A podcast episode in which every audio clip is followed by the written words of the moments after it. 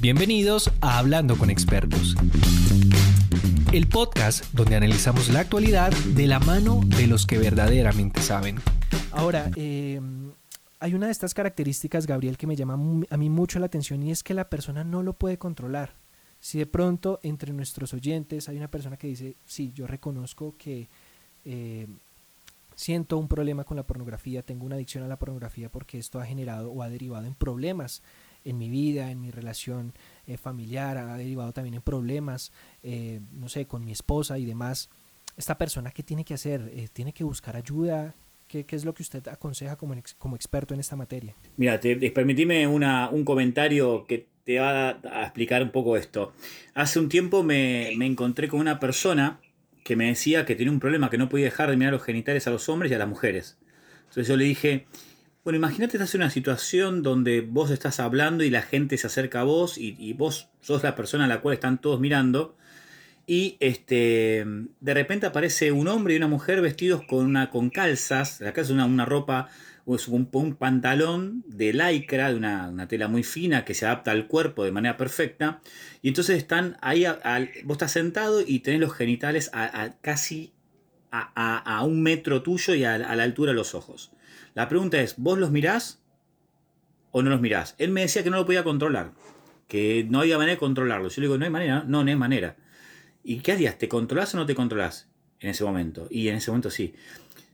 ¿Por qué? Porque ese momento estaba claro que iba a haber una consecuencia directa al quedar expuesto al mirar los genitales de otras personas. Entonces, muchas veces la gente se esconde detrás del no lo puedo controlar, es más fuerte que yo. Y si bien en una, una adicción existe un componente fuerte de ausencia de control, también es cierto que nadie está en definitiva libre de la decisión de abandonar la conducta. ¿sí?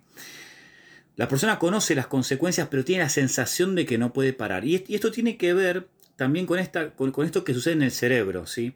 Hay dos partes en el cerebro, una parte que se llama la, que es la corteza prefrontal, que es la encargada del pensamiento racional, de la toma de decisiones, de la planificación, y está lo que es el núcleo accumbens, que es el centro de placer del sistema de recompensa cerebral. Entonces todo el tiempo el núcleo accumbens va a querer satisfacerse con placer y es la corteza prefrontal la que va a ponerle un límite, un freno. Ahora, cuando en la dinámica de las decisiones de todos los días lo que prevalece es la voluntad del núcleo accumbens, llega un momento que esa conexión entre el núcleo accumbens y la corteza prefrontal empieza como a romperse de alguna manera. Y es entonces que surge la compulsión, que es una acción sin la mediación de la razón. La persona casi casi que actúa sin pensar. Ahora, decir que no tiene ningún tipo de control, que no, no puede en ningún momento ejercer eh, alguna especie de, de dominio sobre lo que le pasa, quizás no sea tan cierto pero que sí sucede es que pierde mucho de la capacidad para poder controlarse. Y en ese orden de ideas, ¿debería buscar ayuda? Totalmente, sí, sí. Creo que, a ver, más allá de si la persona consume pornografía de manera, eh, digamos, si la persona es adicta al consumo de pornografía, debería pedir ayuda porque es una adicción. Pero aquella persona que consume también de manera habitual también debería pedir ayuda. Porque la realidad es que, aunque no sea una adicción, eso no le hace bien a su vida.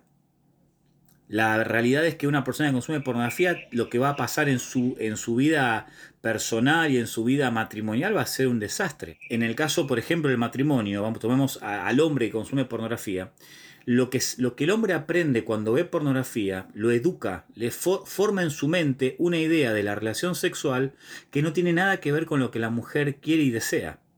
De hecho, si una persona, si un hombre decide consumir pornografía y, aprende en función de lo que ve, lo más probable es que como amante fracase en la cama. Porque la mujer no es un objeto. Lo que pasa es que la pornografía es penecéntrica, ¿no? Es falocéntrica. Lo que hace es mostrar una imagen sexual donde la mujer desea todo el tiempo ser penetrada. Y la realidad es que la mujer no es así. La mujer no, no, no, no, disfruta como lo plantea el mundo porno. Lo que pasa, claro, que como las actrices gimen, gritan y ponen cara de un, de un placer extremo, pareciera ser que esa es la realidad. De hecho, lo que muchos no saben es que obviamente son actrices, actúan y para hacer esas escenas están o drogadas o alcoholizadas y muchas tienen al lado de la cama, tienen o del lugar donde están actuando, tienen un balde donde después vomitan porque no pueden, no, no pueden tolerar lo que tienen que hacer. incluso se han conocido noticias de actrices porno que se han suicidado. Hace poco salió una noticia al respecto.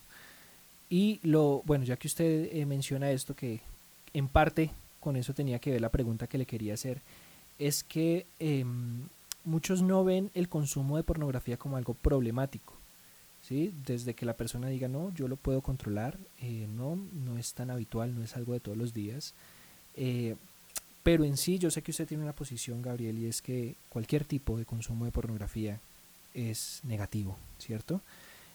y me, causa mucha atención el impacto que puede llegar a generar el consumo de la pornografía en un matrimonio, ¿cierto? Si hablamos de los hombres, esto puede llegar a afectar el libido del hombre, por ejemplo, hacia la mujer, o puede llegar a desvirtuar eh, la forma en la que ve a su esposa, o incluso puede llegar a que el hombre comience a tener fantasías eh, con el deseo de otras mujeres que no son su esposa, ¿cierto? Porque ve otro tipo de mujeres y demás usted ha trabajado con este tipo de casos, usted ha trabajado con jóvenes eh, que han reconocido que tienen un consumo problemático de pornografía. La pregunta que le quería hacer es, ¿cuáles son algunos ejemplos de los cuales usted nos puede dar que de pronto justifican esa tesis de que cualquier consumo de pornografía puede llegar a ser problemático? Bien, vamos a un ejemplo concreto de los cuales tengo muchos, pero te, doy uno. Estaba en un congreso, dando una conferencia, hablando de estos temas. Termino de, dar la conferencia y me voy al, final del auditorio.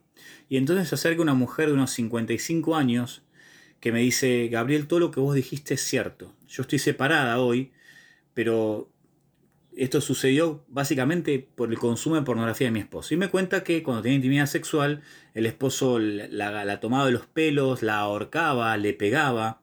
Y ella dentro de todo eso lo, lo, soportó durante un tiempo y no soportó más cuando se enteró que su esposo abusaba sexualmente de sus tres hijas y después se enteró que con la mayor, según la que se separaron, él formó una pareja, o sea, formó una pareja con su propia hija, con la cual a su vez tuvo una hija.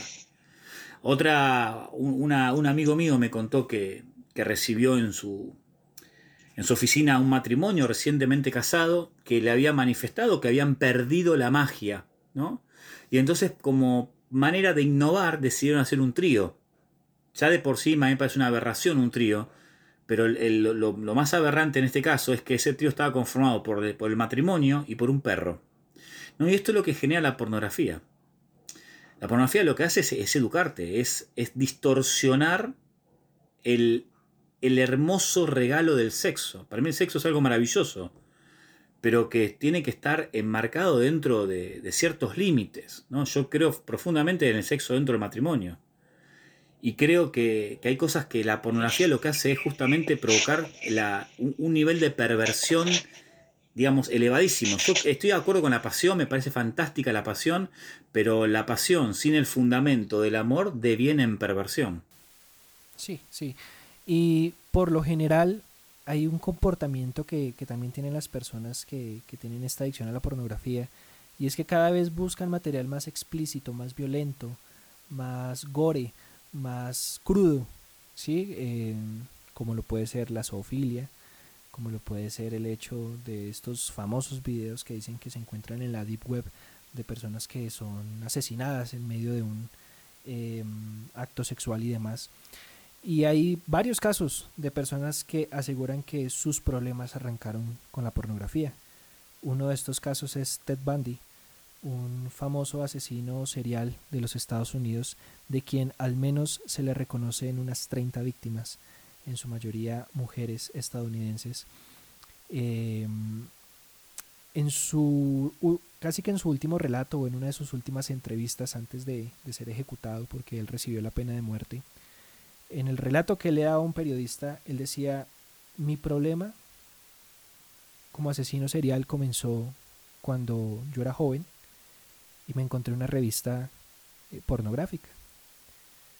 Él dice que eso desencadenó o fue uno de los primeros iniciadores que lo llevó a, este comportamiento eh, pues frenético con esto pues tampoco quiero decir que todos los adictos a la pornografía pues sean potenciales asesinos en serie eh, psicológicamente imagino yo que hay otros componentes que comparten estas personas pero me da mucha eh, curiosidad o me genera mucho interés o atracción el saber que un asesino en serie de los más icónicos que ha tenido la historia norteamericana reconozca que parte de sus inicios en este mundo pues fue con la pornografía. Este fue un capítulo más de Hablando con expertos. Mi nombre es Diego Ojeda y me gustaría que me siguieras en mis redes sociales, donde encontrarás contenido interesante sobre las investigaciones que hago como periodista. En Twitter como arroba Diego Ojeda 95 y en Instagram como Diego Ojeda Soy. Nos escuchamos en un próximo capítulo.